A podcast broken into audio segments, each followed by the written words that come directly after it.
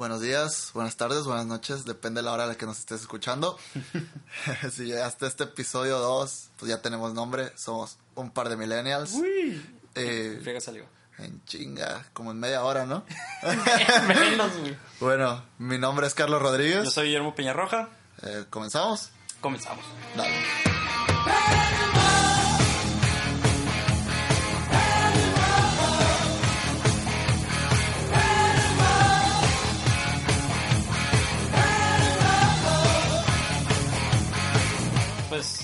¿Por dónde empezamos hoy?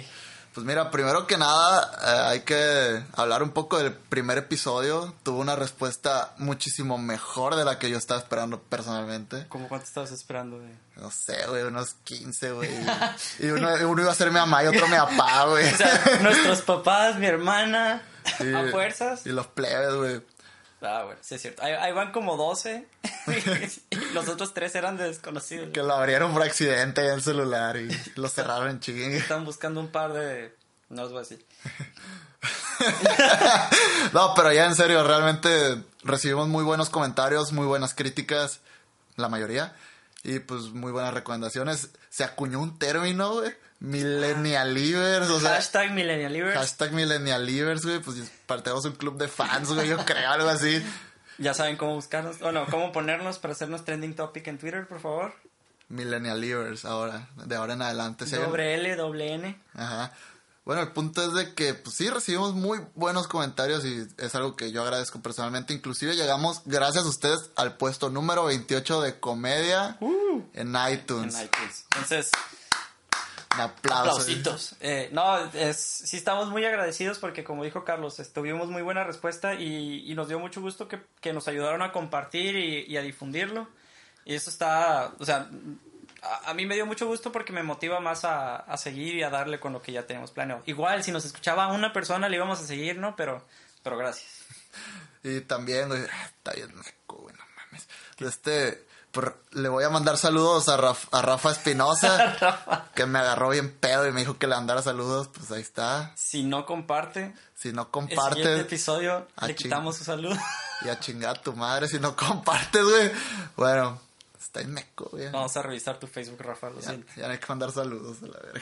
Bueno, entonces vamos a empezar con el primer tema del día de hoy, que fue, que yo creo que es algo que, más, más que, o sea, o sea, así se llama nuestro podcast, son millennials. Espérate, pendejo. ¿Pero qué? De este, se nos olvidó decirles, Ah, mencionarles.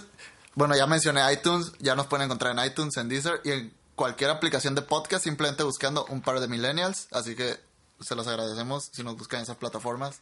Para los que no usan podcast, ¿cómo jalan eh, nuestro RSS? ¿Cómo le pueden hacer? Eh, pues hay un link RSS, el cual lo encuentran en nuestra página, un par de millennials.ibox.com. Pero realmente cualquier aplicación de podcast en los motores de búsqueda, nada más pones nuestro nombre y ahí vamos a aparecer. Dos pendejos con un fondo rojo, bien culero los dos, uno con un gorrito y otro con la playera blanca por fuera.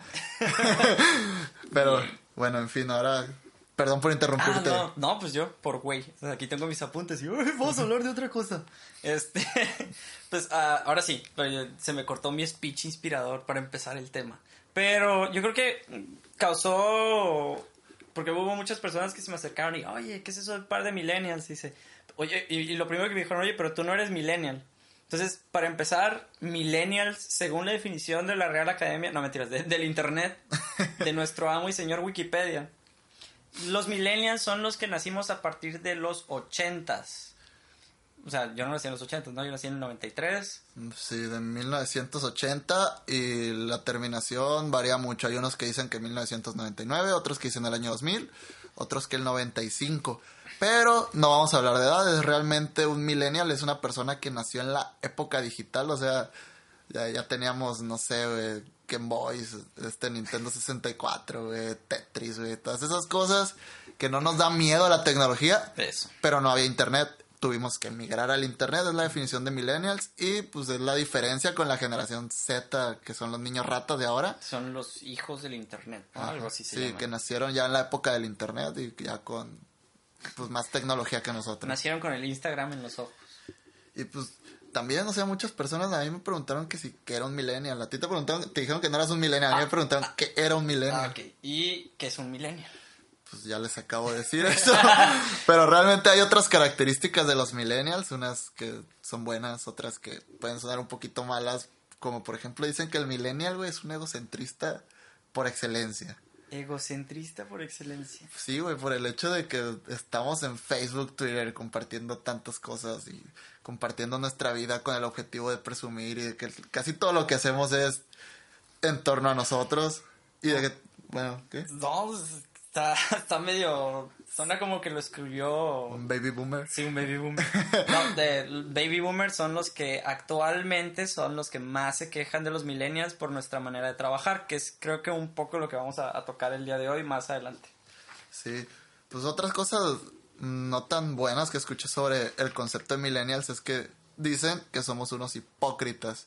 No entiendo eso muy bien, pero Chinga. mencionan el hecho de que nos quejamos mucho de nuestro gobierno, de que nos quejamos mucho de nuestro medio ambiente, de lo que hacemos. ¿Todos? O sea, sí que nos estamos quejando, pero que no hacemos absolutamente nada para cambiarlo. Por ejemplo, no sé, esta onda que ves así vegana y bien la- Ah, sí. el medio ambiente y la chingada. O sea, tú ves esas fotos en Facebook, pero alguien las tomó con su pinche iPhone 6 Plus S. Ay. El punto es de que, pues, o sea, estás tú bien acá con el medio ambiente y tienes un aparato que fue hecho en China por un morrito y que respiró los gases tóxicos y que toda la contaminación que genera ese iPhone está allá, no aquí. O sea, pues estás totalmente de acuerdo con eso. O sea, s- o sea, porque ahí abres otro punto que si yo soy vegano, significa que no puedo usar tecnología. No. Porque va en contra de todo. Sí puedes usar, pero lo que esta gente critica es el hecho de que las personas muestran una cara cuando realmente no es del todo cierto. O sea, que estamos, que queremos ser puristas 100% y no lo somos. O sea, de que nos quejamos del gobierno, pero nos, la gente no sale a votar y ese tipo de cosas. Ah, bueno, eh, ahorita que, que mencionas lo de, de hipócritas y gobierno y que decimos, o sea, que somos los que más nos quejamos y los que no hacemos. Ahí estoy totalmente en desacuerdo, porque yo considero que por lo menos mm, parte de nuestra generación somos de los que más nos... Yo personalmente no, yo no me quejo mucho del gobierno, yo entiendo que el gobierno no va a controlar mi vida en ninguna manera. Que puede llegar a afectar en algunas maneras, a lo mejor, pero no directamente. En el puto tráfico, por Ah. ejemplo. Saludos, Rey. Este. sí, gracias por no decir nombres. Eh, es un personaje Culiacán. Es el papá de los morrines, vamos a dejarlo así. Sí, saludos papá de los morrines, hijo de tu chingada madre. Por tu culpa hago casi dos horas en llegar a mi casa del trabajo. Llevo como cinco minutos. ¿no? Pues eh, güey, tiene, tiene bloqueado muchas partes de la ciudad con sus obras. Yo trabajo en la casa del papá de los morrines. No mentiras. Casi, casi. Este, pero bueno, regresando al tema del no hacemos nada y del gobierno. Yo creo que es al revés. O sea, porque yo veo que nuestra generación se queja mucho, pero a la vez es muy propositiva. Sí, porque lo que no puedo hablar por los baby boomers o generaciones más grandes que, que queden en medio, que la verdad no sé cómo se llaman los del medio. Generación X, que es de 1960 a 1979. Sí, ándale, esos. Por, por ejemplo, ellos no se quejan tanto del gobierno, porque, pero porque les tocó toda otra estructura de empleos, gobierno, bla, bla, bla. Les tocaron como más cambios y como siento yo que vivieron ya acostumbrados a eso. Nosotros no, a nosotros nos tocó ver una decadencia en gobierno, por llamarlo de alguna manera, por lo menos en México. Güey, nos tocó, yo creo que a toda la generación millennial, si algo nos define, es el hecho de que cuando estábamos entrando a nuestra educación preparatoria, cuando ya estábamos casi para entrar al mundo universitario laboral, llega la crisis. Y eso es lo que nos define como millennials, que tuvimos que enfrentar una crisis nosotros y entrar al mundo laboral en un momento en donde no había empleos, en donde no había dinero para nosotros, no había oportunidades. Y es por eso yo creo que las quejas que ha habido. ¿no? Sí, eh, en parte sí, las quejas de por parte del- de la parte laboral y fue la, como tú dices, la etapa en donde nos tocó. Pero también, este, te hablaba yo de la parte propositiva. Sí. Hemos sido de los, o sea, de las personas que sabemos que no nos va a ir bien quedándonos en una sola cosa. O sea, que tenemos que empezar a movernos por todos lados y, y- la parte está de, de nosotros ser como el gobierno que de que "Ah, nos quejamos y no votamos. Ok, tenemos una aversión porque nos hicieron hacer o generar cierta aversión hacia los partidos políticos. ¿Por qué? Nos vendieron una imagen de los partidos políticos desde chiquitos de Sí. los partidos políticos son malos, bla, bla, bla. Que hay mucha gente que no está de acuerdo, pero queriendo o no, inconscientemente tenemos una cierta versión. Sí. Lo que estamos empezando a hacer, siento yo, es crear, o sea, tenemos la aversión hacia el partido político, pero empezamos a crear eh, como simpatía o por lo menos decir, ah, ok, a lo mejor no me cae bien, mm, voy a inventar un partido político, el, el, el POS. No me cae bien el POS, pero su candidato no se ve tan mal. Entonces empiezas a crear como una simpatía con el candidato porque sabes que es una persona, no con el partido. Sí. Entonces, igual lo que pasa es que a veces hay buenos candidatos con partidos muy malos, por no decir un partido prehistórico de, de México, que te empieza con P y termina con I y tiene una R en medio. Entonces, este, eh, te- creamos una versión muy grande hacia el partido, Sí. sobre todo por cosas que han pasado en los últimos años, de, es decir, el último sexenio. este, entonces generamos una versión así. Entonces, ¿qué es lo que pasa? A la hora que quieren que votemos, ¿cómo sabes por quién votar si ya piensas que todo el mundo está igual? No, ya no puedes confiar en nadie. De hecho, pues últimamente se ha dado lo de los independientes, lo cual es, está muy padre, pero no sé, yo creo que eso también va a llegar a algún punto de decadencia, ¿no? De que vaya a llegar un independiente Que lo con, la bandera de yo soy la solución, soy independiente, no estoy en ningún partido y ya que está, ñacas, culo. Pues algo así todo el mundo sospechaba que iba a pasar con Cloutier. No, pues O sea, porque Cloutier era independiente, inde- independiente, pero su pasado Es- hablaba de que estaba atado a un partido. Entonces, partido. cuando entró, este fue como que, ah, pues todas sus amistades de los partidos, del partido en el que estaba Ajá. lo apoyaron. Sí. Entonces, técnicamente es, soy independiente, sí. Pero a la hora que entras, no puedes entrar sin apoyo de nadie. Entonces, ahí es donde vuelves a caer en la, en la rodada de los partidos políticos. Siento yo. Bueno, sí. Eh, te- po- podríamos desplayarnos mucho hablando Sí. sobre partidos políticos. De hecho, yo de Cloutier me tocó estar apoyarlo en su precampaña. ¿Por qué? Porque es- cuando estuvo juntando firmas, yo estaba ahí promoviendo, no, pues firmen para que lo aprueben como independiente, bla, bla, bla. Pero el tema, nos movimos mucho del tema, es los millennials. Sí. De hecho, otra cosa de los millennials que ha venido a cambiar mucho es en el aspecto laboral. ¿Por qué? Porque hay otra manera de trabajar ahora. O sea, las costumbres antiguas de trabajo están quedando un poquito atrás. No quiere decir que no funcionen porque siguen funcionando y sí van a seguir funcionando mucho tiempo, pero se están adaptando a las nuevas generaciones. Esto Por- es adaptarse o morir, gente. Por ejemplo, leíste el artículo que te mandé, ¿verdad? Sí. Siete consejos para inspirar Claro millennials. sí. Sí, sí lo leí. Bueno, por ejemplo, aquí tengo los siete puntos. eh, los vamos a decir, no los vamos a leer, pues los vamos a discutir. Por ejemplo, el primer punto es de que en un trabajo, un millennial necesita una retroalimentación frecuente y específica. ¿Qué quiere decir esto? Porque antes era la junta anual, la, la junta semestral. El trimestral. Y se acabó. Ajá. Y ahora realmente es algo que se ha comprobado que no basta, que una persona necesita estar sabiendo en qué está bien, en qué está mal y cómo mejorar al día a día. Por ejemplo, en tu trabajo, no sé si, si hagas mucho eso, ¿no? Sí, de hecho, yo, o sea, yo todos los días es... O sea, yo hago un reporte semanal. Pero a mí todos los días me están hablando de, hey, hey, ¿cómo vas? Eh, ¿Esto ya avanzó? ¿Cómo va esto? Y yo siento que eso es algo que es de la... O sea, de, de los siete puntos que les vamos a platicar, yo siento que ese es el que más han sabido adaptar las generaciones pasadas. La retroalimentación. Sí, porque, o sea, fue a como evolucionó el mundo laboral, no solo nosotros. O sea, nosotros llegamos y ya es así, y ya nos, nos adaptamos luego, luego, porque, oye, así va a ser el mundo laboral, así son las cosas, así funciona, ¿no? Sí. Pero ellos lo adaptaron. Entonces yo creo que ellos esos son los que, oye, ¿sabes qué? Nos funciona porque tenemos que estar midiendo todo, porque todo lo que se mide crece. Sí. Entonces, pero de estarlo midiendo es diario. Igual esa enfermedad de checar el cómo va el podcast todos los días, este, Sí, es parte de... Sí, pero, o sea, yo sí lo veo como un, un punto ni siquiera negativo o que una empresa lo vea mal, pero sí, también, porque somos, somos muy huevones. Bueno, no, no huevones, nos distraemos bien fácil. Sí. Porque cada vez hay más cosas para distraernos. Entonces, si ocupamos retroalimentación de, oye, mm, o que nos llamen la atención mínimo de, hey, Facebook no, o hey, ya llevas mucho tiempo, Ajá. y ocupamos que nos estén checando constantemente. Que va a haber gente, mucha gente, va a haber mucha gente que esté en desacuerdo porque a mí a veces me gusta que me dejen trabajar solo y no me estén fregando. Sí, Pero yo creo que son las menos veces. sí.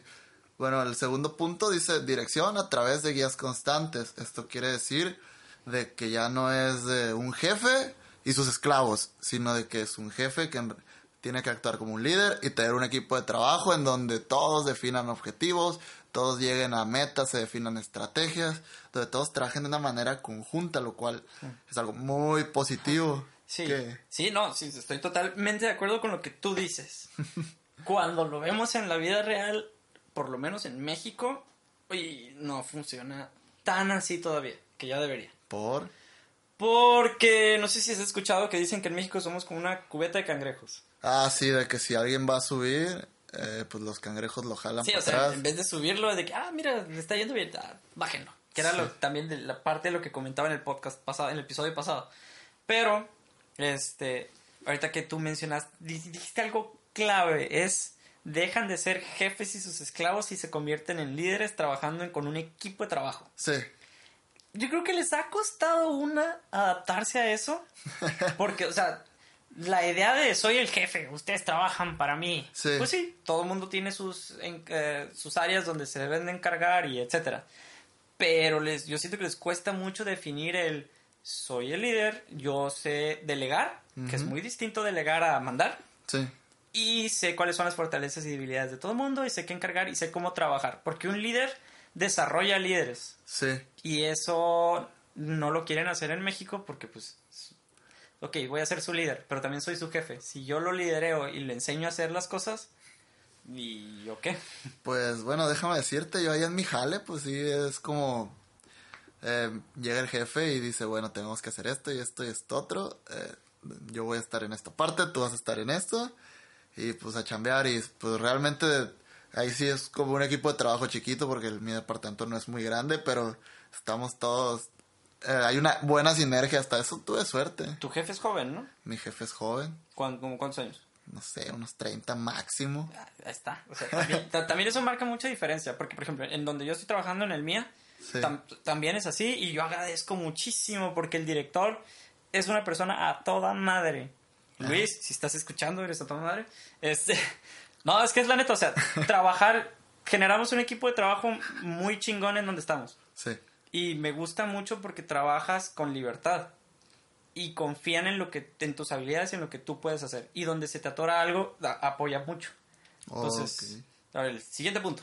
Lo digital primero. Esto tiene que ver con el hecho de que nacimos en la época digital y pues inclusive ya las facturas son electrónicas desde hace bastante tiempo. Gracias. Pero a lo que se refiere es de que podemos tener una app o si no una app tener un sistema de computadoras o algo así por el estilo en donde podamos estar retroalimentándonos, subiendo nuestras, nuestros trabajos, donde podamos estar comunicados toda la empresa en tiempo real En la nube. en la nube, por ejemplo.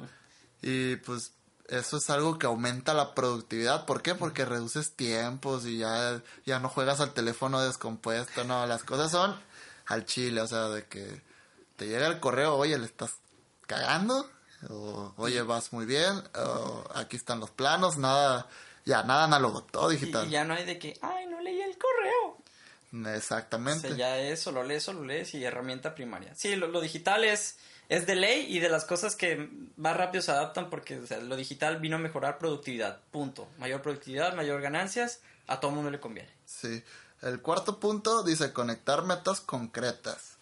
Esto significa que vas a eliminar los sueños guajiros, vas a eliminar las metas de que no, pues vamos a vender un millón de dólares para cuando termine el año. No, son metas más sencillas, son metas más simples de alcanzar, así como hacer un baby steps que le dicen de que Pero, sí. y, por ejemplo, ahorita lo, lo leo y, y me cae el 20 de... ¿Por qué los millennials metas concretas y no las generaciones anteriores? porque pues no sé, realmente lo veo más por el lado de que tenemos que estar ocupados todo el tiempo y probablemente pues cuando acabas algo, o sea, cuando logras un objetivo, pues se siente padre, ¿no?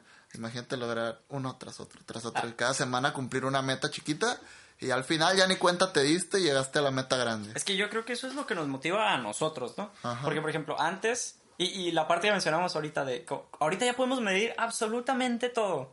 Todo. Horas productivas en la computadora, horas productivas en lo que se te ocurra. Todo se puede medir. Entonces yo creo que a partir de ahí, o sea, como los tiempos de medición se acortaron, las metas también tienen que ser mucho más cortas, porque ya no hay de que, ah, pues vamos a ver de aquí al final de año, Sí. a ver cómo nos va. Ya es como que, ok, ya sabemos cómo nos va a diario, es viendo los cosas que a diario, nosotros somos milenios, ustedes miden, ustedes hacen, cortito, ir avanzando poco a poco. Yo siento que eso es lo como con nosotros, a, a millennials, nosotros eso es lo que nos, nos hace seguir queriendo trabajar, vaya. Sí. Bueno, también está este punto que dice que tiene que ver con el otro, con el 4, Ah, que sí. es mezclar objetivos a corto y largo plazo. O sea, ¿por qué? Porque no podemos obtener todo al mismo tiempo. Para lograr un objetivo a largo plazo hay que dividir y hay que ir logrando pequeños objetivos para llegar a la meta final, que eso es lo que motiva a esta generación. Sí.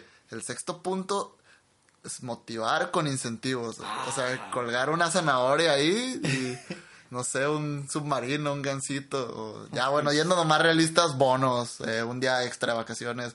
Deja tu día extra de vacaciones, que nos paguen como nos deben pagar. Sí, no, pero este punto va más, más que sino a los premios, ¿no? No, Ah, no, no de hacer justicia, sino a los Ah. premios de que, ok, si, si logramos tal régimen de ventas en una semana, yo pongo las pizzas, chinga su madre. Ah, ok. O si logramos 1500 escuchas, vamos a hacer una peda. Algo Ah, así. ok, ya, ya te entendí. Sí, Es que- sí, sí, si nos comparte y logramos 1500 escuchas, vamos a hacer una peda, plebes.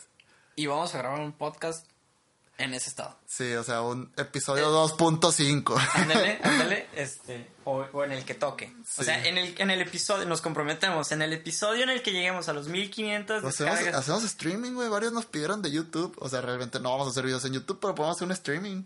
Hacemos un stream, pero nos estamos comprometiendo. Ok, 1500 escuchas, pisteamos. Sobres. Eh, sacrificados todos. Eh, es que también, o sea, me suena más a...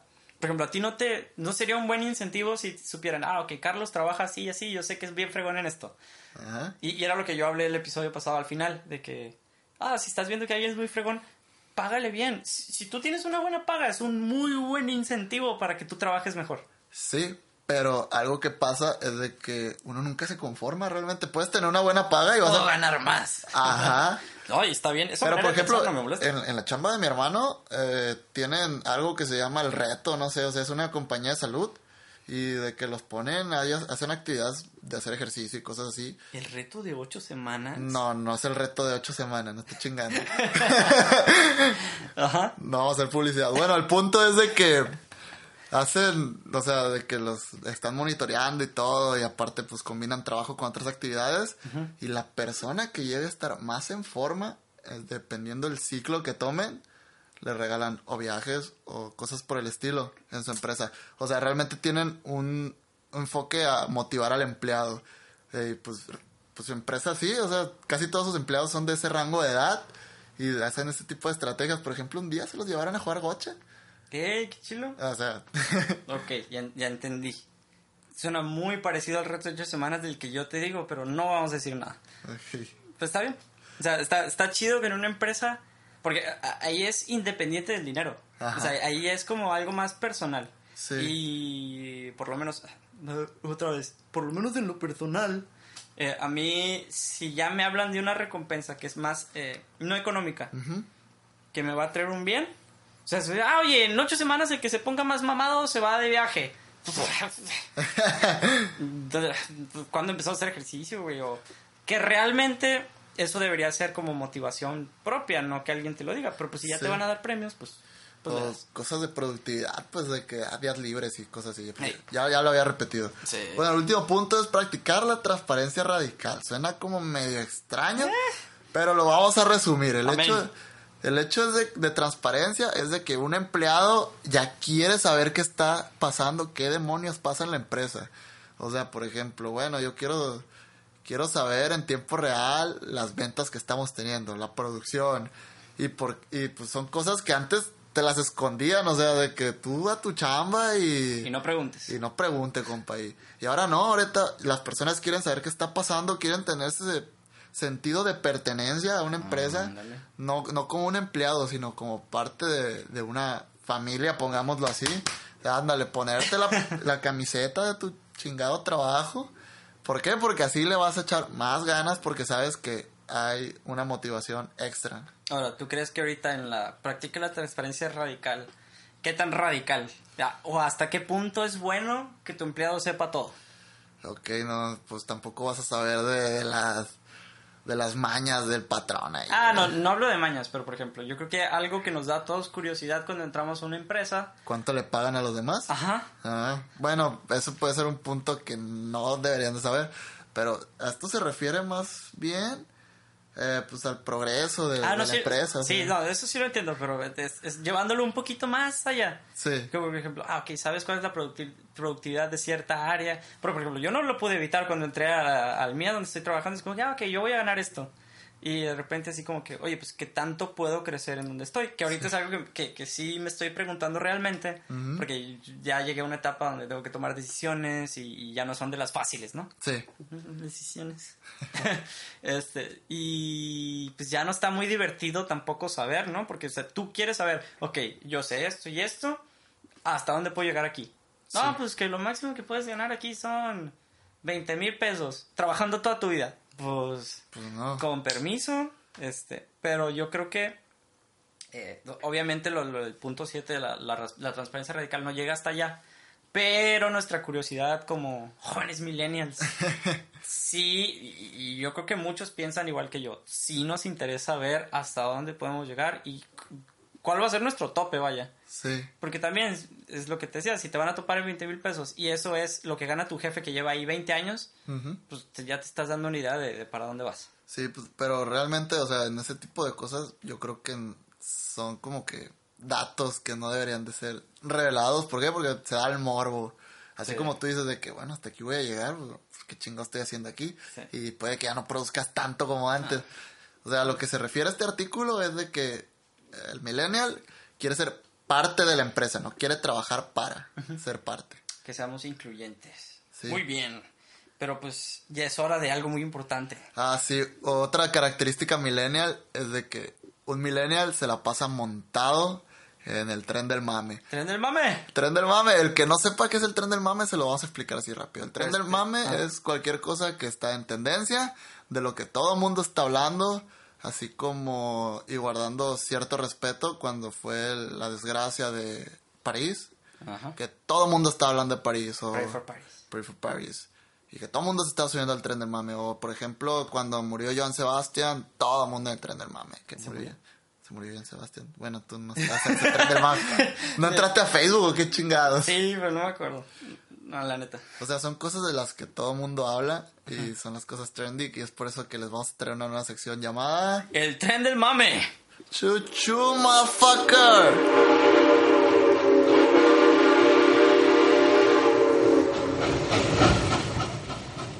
Sobres. Entonces, ¿cuál es el tren del mame de esta semana, güey? Esta semana todo el mundo está hablando de al sonido de tambores. Vamos a abrir el sobre. De mis relaciones amorosas, güey, no mames. De tu verano espérate. científico. Ah, No, güey, me equivoqué. Ah. Está hablando de las filtraciones del diario Süddeutsche Zeitung. Panama Papers, ¿no? Panama Papers, sí, bueno, vamos a explicarles qué es Panama Papers. Panama Papers es una gran filtración que se hizo después de una investigación por el diario ya citado, en el cual. Deloitte Zeitung. Sí, ya le dije todo mal, me vale. Süddeutsche Zeitung. Ni lo anoté. En Ajá. fin. Bueno, el punto es de que se filtraron en conjunto con otros diarios alrededor del mundo 11.5 millones de documentos. Verga, güey, de clientes de una compañía, de una firma de abogados llamada Mossack Fonseca, ubicada en Panamá, es por eso el Panama Papers, la cual esta empresa se dedicaba a, a crear empresas en lugares offshore, o sea, en paraísos fiscales. Paraísos fiscales. Sí, para quien no sepa, un paraíso fiscal Ah, es un territorio o estado el cual está caracterizado por tener ciertos privilegios en cuanto a contribuciones, en cuanto a impuestos y ese Impuestos. tipo de cosas para las empresas foráneas. O sea, para, para que vio el logo de Wall Street, el vato pues sí tenía ahí para esconder dinero es lo que lo que él hacía. Es como lo que es muy famoso ahorita de que... Bueno, ahorita porque ya lo revelaron, ¿no? Pero con- cuando todo el mundo decía ah, es que voy a mandar mi dinero a las Islas Canarias y no sé qué. Sí, pedo. a las Islas Caimán, de un Caimán, paraíso, paraíso fiscal. Creo que las Islas Canarias también es un paraíso Sí, fiscal. Pero, por ejemplo, Inclu- esos son paraísos, para, paraísos fiscales conocidos, ¿no? Ajá. Conocidos, no... ¿Cómo se dirá? No comprobados. Eh, conocidos no con... Bueno, es que ya, ya hay, o sea, todo el mundo sabe, pero pues hay países que ni conoces, por ejemplo, las Islas Montserrat Ala. eh, este Niue, Nauru. Ok. O sea, son países así que mm, probablemente nunca te hubieras escuchado y donde nunca te van a investigar. Gracias. Y pues esto no es ilegal, vamos a aclararlo. En Ah. primer lugar, no es ilegal. Eso te iba a preguntar. Eso es, es algo muy importante porque, por ejemplo, yo vi eso y me estuve enterado y leí cosas, por lo menos muy básicas, como para estar al tanto del tema. Porque, queriendo o no, me gusta estar en el tren del mame y poder platicar al respecto. Y leyendo un poquito, es alguien hizo una pregunta muy buena. Si yo tenía dinero ahí, ¿es ilegal o no? No, no es ilegal. No hay leyes que regulen esto. Es, para mi consideración, es poco ético. O sea, no mames. Por ejemplo, el güey este de, de TV Azteca, Ricardo Salinas, creo que se llama, dice, ay, sí, yo ahí tengo una compañía en no sé qué chingada isla, pero la hice porque quería comprar un yate. O sea, chingado, si tienes dinero, paga impuestos, no sean así, o sea, Entonces, es literalmente, ahí, ahí te va, el proceso es, mm, tengo un chingo de dinero y yo quiero meter mi chingo de dinero ah, para no pagar, para evadir impuestos, ajá, voy a mandarlo a... a esconder. a- ajá, para, por ejemplo, lo voy a mandar a este paraíso fiscal. En el Ajá. paraíso fiscal se encargan de ponerme una empresa fantasma, Sí.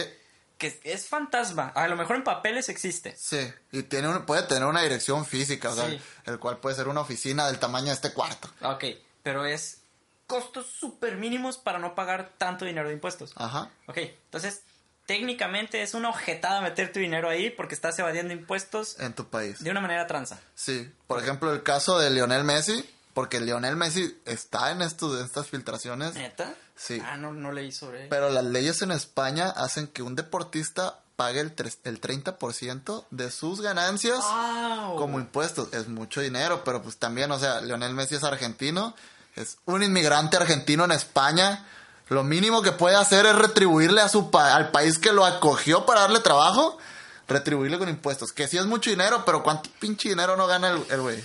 Madres, güey. Es, que, es que sí está... O sea, 30% de lo que ganas, güey. Pero a los deportistas. Y Pa- de- Pero, por ejemplo, ¿quién gana más? ¿Cristiano o Messi?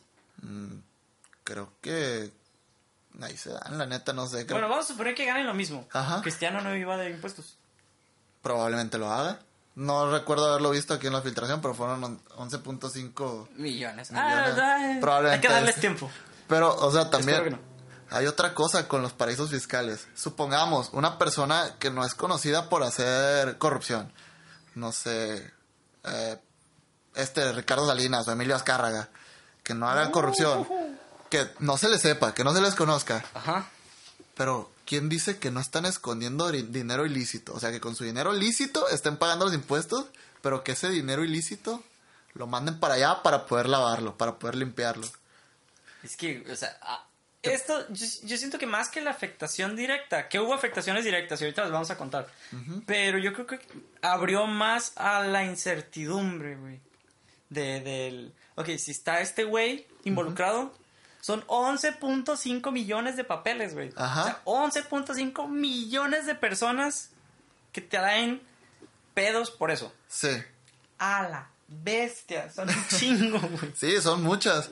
Pero el punto es, o sea, no tiene... Puede ser legal, pero puede ser usado para fines ilegales como esconder dinero. ¿Por qué? Porque también salió Caro Quintero ahí, eh, empresas del Chapo Guzmán y cosas por el ah, estilo. mames. Sí, o sea, Edith González. Edith González. Que puede ser Edith González y una actriz, cantante o lo que sea. Yay. ¿Qué es un Edith González? Lo que sea que sea un Edith González. Televisa, no sé. Televisa, Simón, tele. Este, pues ella gana su dinero cantando, actuando, bailando, lo que sea que haga, con su trabajo honesto. Pero, ¿por qué lo va a esconder? O sea, ¿qué nos está escondiendo? Que, ah, La Casa Blanca. Ah, La- no, perdón. que haga es pública. Al de la Casa Blanca salió el, salió el dueño de Grupo IGA también en Panama Papers. Neta. Exactamente, que también es una persona que tiene una constructora en el papel totalmente legal. Ajá. Pero, ¿por qué está escondiendo dinero?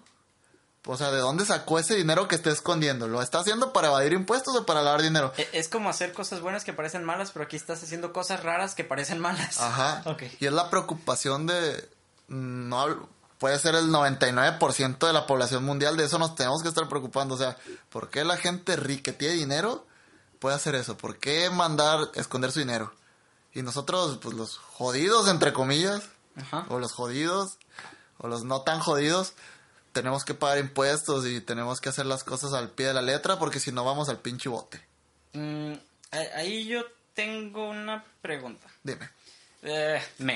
Eh, no mentiras. Este, Puta. eh, por ejemplo, si yo tengo un montón de dinero, Ajá.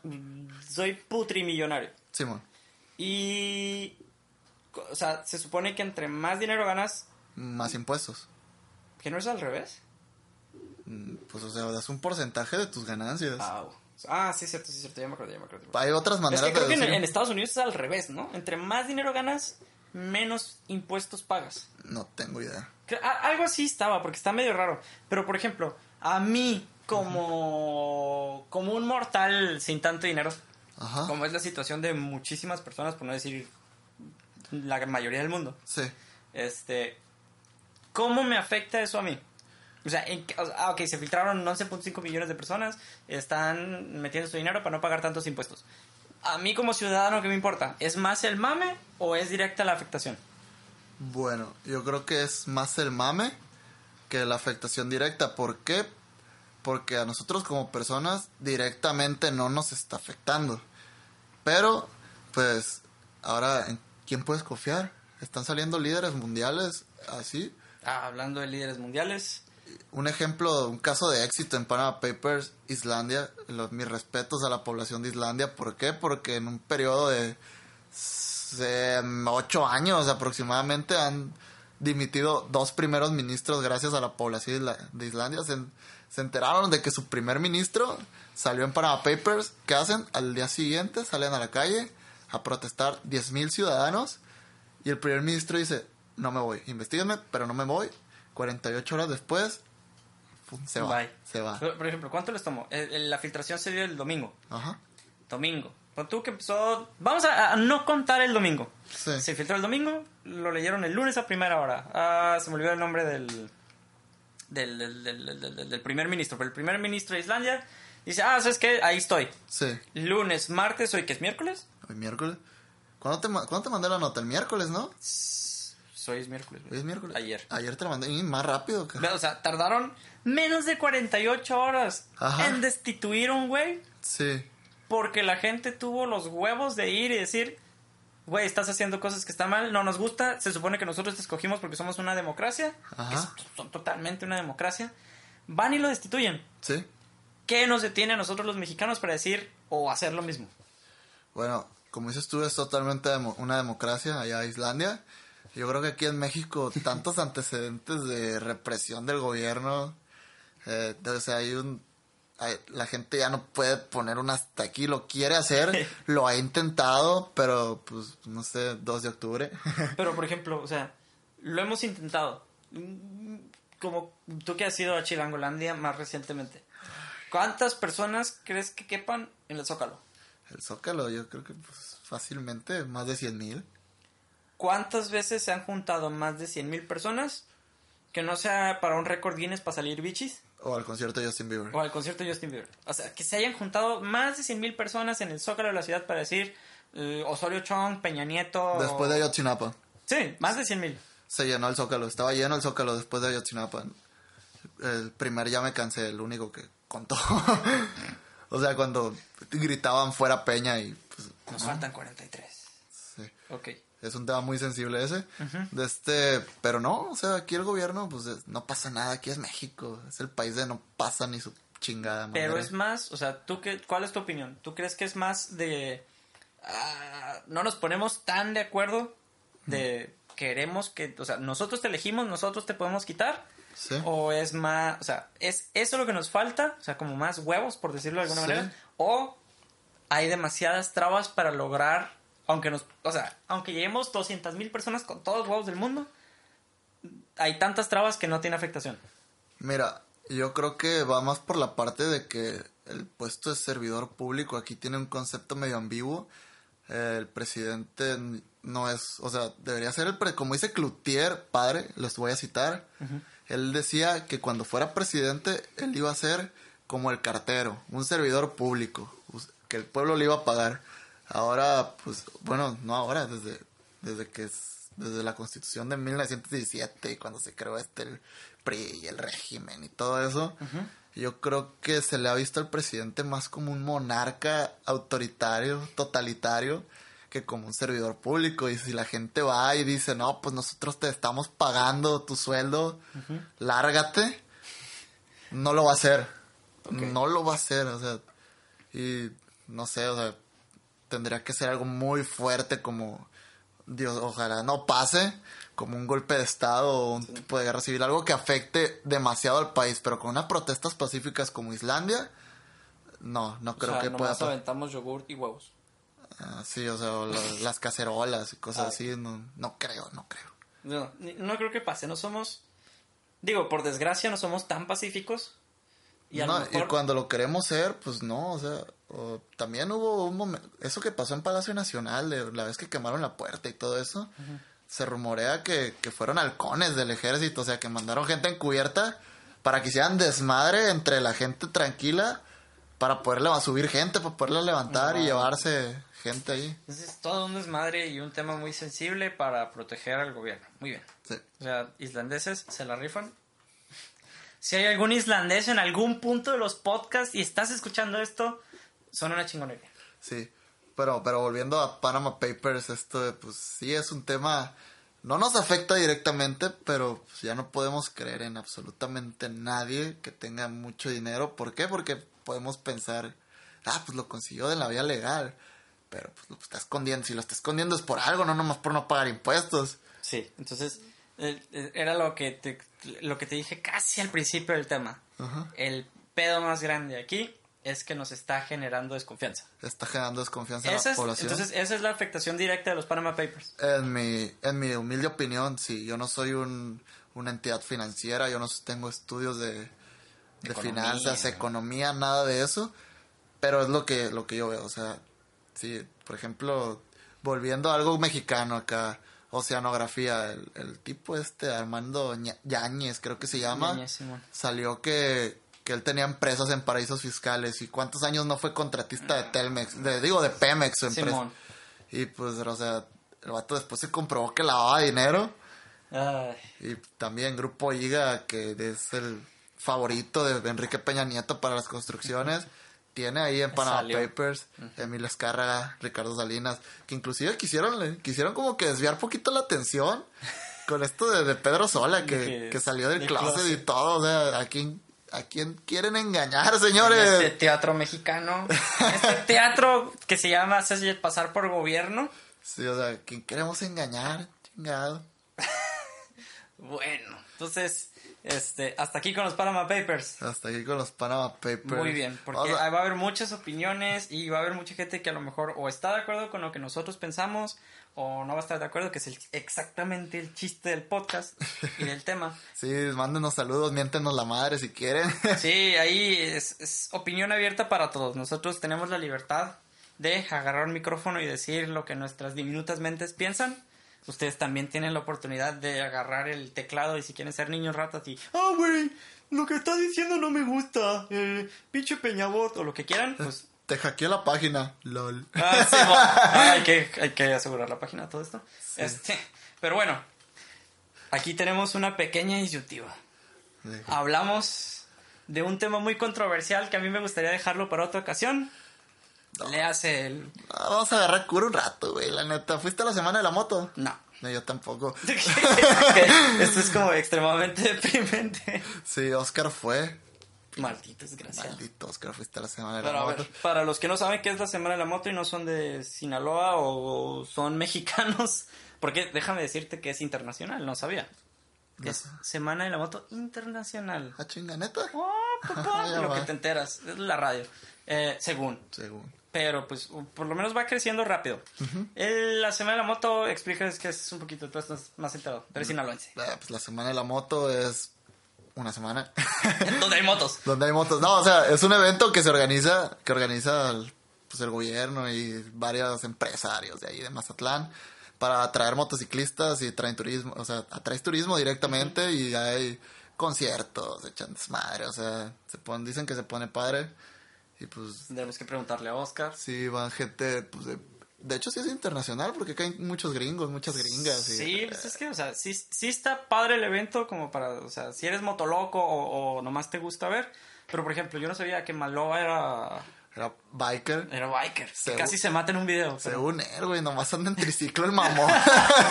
pero Maloa es el gobernador, actual gobernador de Sinaloa que ya va para afuera.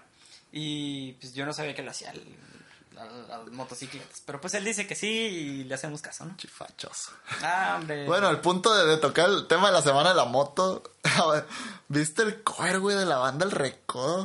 De Pink sí, Floyd. Sí lo vi. ¿Tu opinión? Mi opinión directa. Ajá. eh, Cruda, tal cual. Sí. No sé qué chingados traen en contra del cover. O sea, no sé por qué tanta queja de. No, o sea, no voy a decir niño rata porque hay mucha gente de nuestra generación, etcétera, que se está quejando, güey. Sí. ¿Por qué se quejan? Es, es un cover, gente. O sea, ¿Se imaginan lo extremadamente cabrón que es adaptar un tema de rock de hace muchísimo tiempo? No, y luego la complejidad de Pink Floyd, güey. O sea, tú escuchas y la puedes escuchar bien acá, pero le pones atención y como 40 sonidos que vienen de dos, de lugares diferentes. y- Exactamente. Y, o sea, O sea, luego, ¿cómo adaptas? Porque, o sea, el, el Recodo, que fue la banda que hizo el cover, es una banda sinaloense, si no me equivoco. Sí, es del- no, no soy de aquí, del, perdóname re- si... del Recodo Sinaloa. Ah, Es que yo no estoy tan enterado de esas madres. Pero... Porque no soy de aquí. Eh, pero esa madre, por ejemplo... Tienen instrumentos total y completamente distintos a los que tenía Pink Floyd. Totalmente. Lo escuché. Güey, adaptan todo Sí. al chingadazo. O sea, son un chingo para empezar los del recodo, ¿no? O sea, son varias personas. Sí. Cada quien se repartió como sonido. eh, eh, Aquí en la rola hay como un sonidito raro. Hazlo con la tuba, güey. Simón, con la tuba. Y, y le sale bien perro. O sea, es un cover bien hecho, pero la polémica se ha creado porque hay mucho hater, güey. Mucho, mucho rockero purista. lo- Mucho true. Sí, mucho, mucha gente que, o sea, sí, son puristas del rock y todo, pero con todo respeto, son de mente muy cerrada. Sí. O sea, no pueden escuchar algo que no sea rock, o algo que no sea blues, algo que no sea, que no vaya por esa onda. Realmente, pues la música de banda no es muy de mi agrado. La, la he llegado a escuchar. escucho. Me gustan dos que tres rolillas por ahí. Pero, pues hay que reconocer, o sea, el trabajo que hizo el recodo Ah, de por ejemplo. ensamblar más de, o sea, más de 40 músicos ensamblaron esa madre y les quedó bien, decente. Sí, o sea, es que no. Obviamente no te va a sonar como el original o, No. o- o a lo mejor pierdes cierta sensación. Sí. Pero les tienes que dar crédito, güey. Son unos musicazos los cabrones, güey. Sí, no, para entrar al recodo, pues no cualquiera, la neta. No, o sea, y, y luego que están los recodos, luego está el recodi- los recoditos, y, o sea, puras, puras chingaderas después. Ajá. Pero el recodo es una banda que tiene un chingo de años de trayectoria. ¿Cuántos años tienen? Como unos... Eh, Empezó como en el cuarenta y tantos, güey. ¡Ah! Sí, o sea, realmente fue, creo que de las primeras bandas sinaloenses. Su madre. Ajá. Pero pues bueno, tienen, o sea, un, tienen un chingo de tiempo. Y, y o sea, ¿tú Es- cómo crees? Ah, Es más, guarda- guardando proporciones, y sé que me van a aventar la madre. Si, no sé, güey, Rolling, si Rolling Stones, güey, hiciera un cover de banda, güey, nadie les dijera nada, así. ¿Por qué? Porque son Rolling Stones y tienen mucha trayectoria. están agarrando cura. Vamos a, a- guardando proporciones. El recodo en su género puede hacer lo que se le venga en gana y se le tiene que respetar. O sea, no te guste o no te guste la música, tienes que reconocer que el recodo lo tienes que respetar. Luego, algo que me gustó mucho que, que vi que le estaban respondiendo a los haters en, en Twitter y en, y en Facebook. Ajá. Es que ponían de que estaban educando a la gente que no escucha rock. Ándale. O sea, a, a mí se me hizo un punto muy válido. El, si yo soy una banda de banda, suena bien raro, que soy una banda de banda. Pero, o sea, si yo soy, otra vez. Banda regional mexicana. Soy una banda regional mexicana. Que ese es el género. Banda, Y una banda de banda. Entonces, si yo estoy así y yo agarro y digo, ah, es que yo sé que la gente que me escucha, a lo mejor sí tienen conocimiento de esos grupos y de esa canción. Pero si no lo tienen, tengo la oportunidad de hacerla a mi género, transmitirla, que digan, ah, esa madre como que no suena de ellos. Sí. ¿De dónde viene? O mínimo cuando la presentan. Ah, este es un cover de una banda que nos gusta mucho. No, no, no me acuerdo cómo lo presentaron. Pero es Pink Floyd. Sí.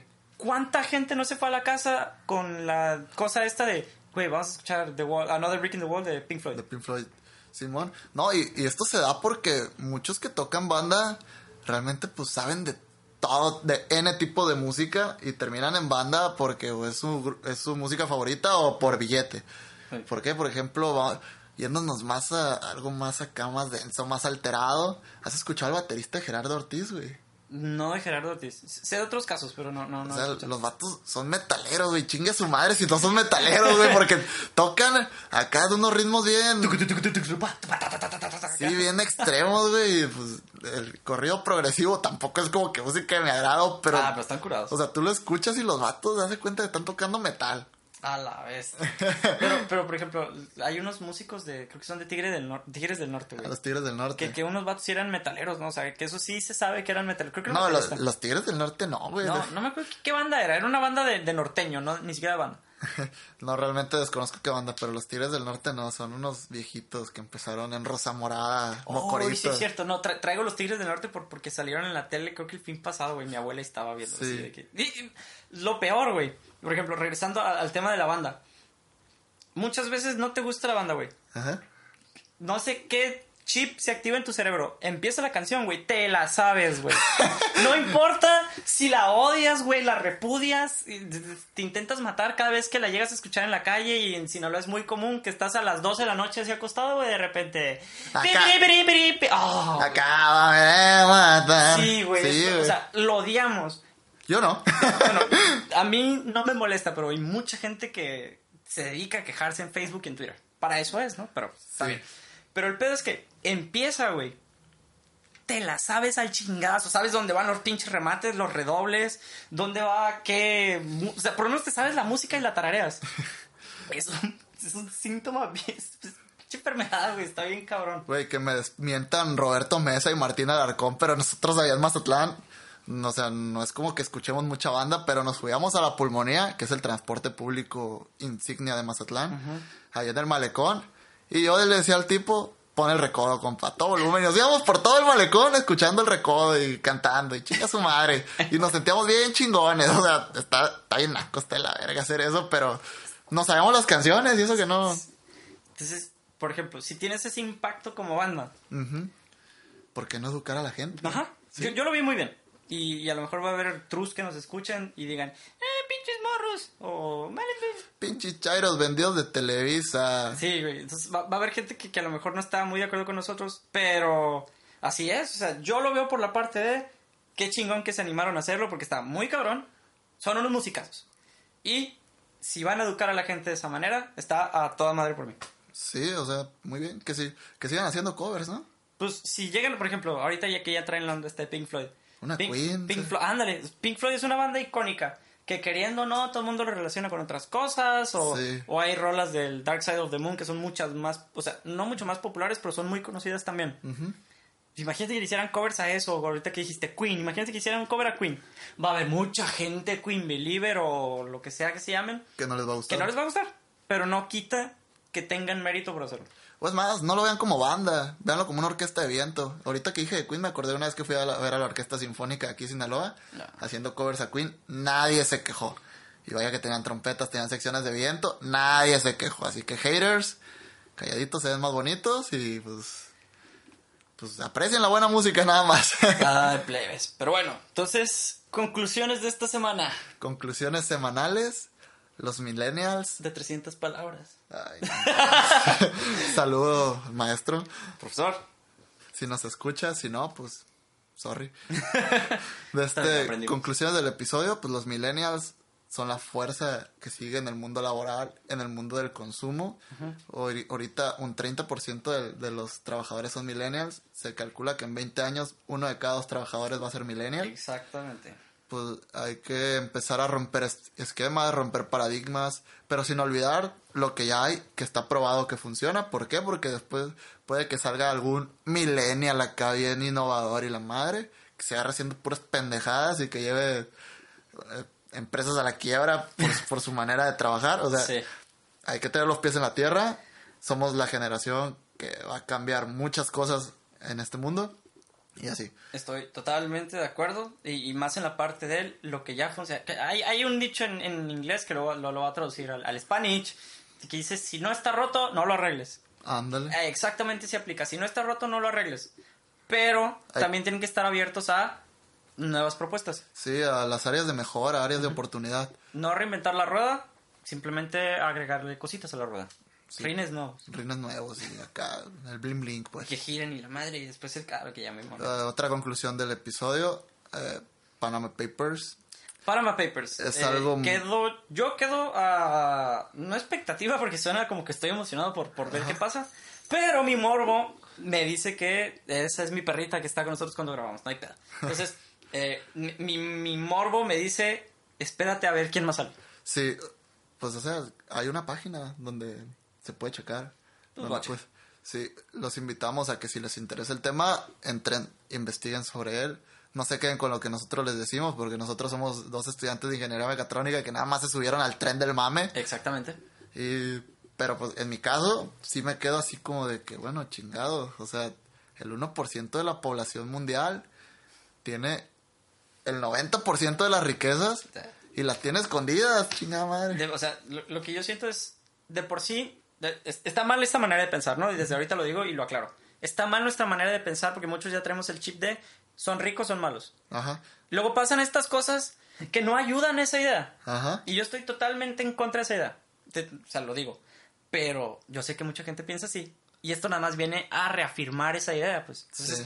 es como mm, les llueve sobre mojado. Sí, Entonces, es- ese es el gran problema y mi gran conclusión con lo sucedido con los de Panama Papers. ok, por ej- pues por ejemplo, lo, lo que tú dices de que los ricos no son malos, acá Lionel Messi, jugador de fútbol, obviamente no es malo, pero está en una lista donde también está saliendo Caro Quintero, donde están saliendo narcotraficantes, donde están saliendo personas con lavado de dinero, pues sí, o ya, sea, te, ya te asocian. te mueve el piso ahí poquito. Sí.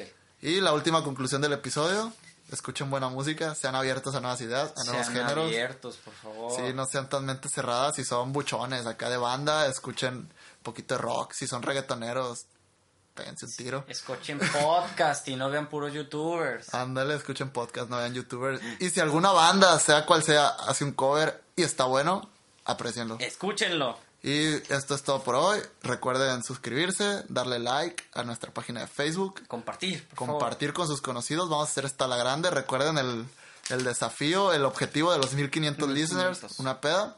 Deberíamos hacer una, un tipo de promoción como para saber a quién vamos a invitar. Podemos invitar gente de nuestras escuchas a nuestra primera peda oficial. Si alguien de los que nos está escuchando ahorita se enteró se le- y se acuerda, y a los 1500 nos dice, hey, ya llegaron a 1500, los invitamos al episodio y la pasamos juntos.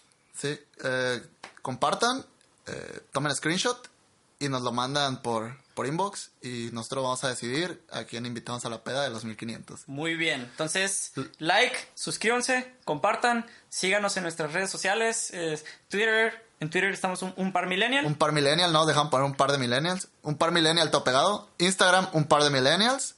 Facebook, un par de millennials. Y los vamos a dejar con esta rolita. Y nos vemos el siguiente jueves. Muy bien. Esta rolita también va dedicada a señor Donald Trump. Señor Donald Trump. Eh, yo soy Carlos Rodríguez. Yo fui Guillermo Peñarroja. Y esto fue Un Par de Millennials. Uh, córtale. We don't need no education.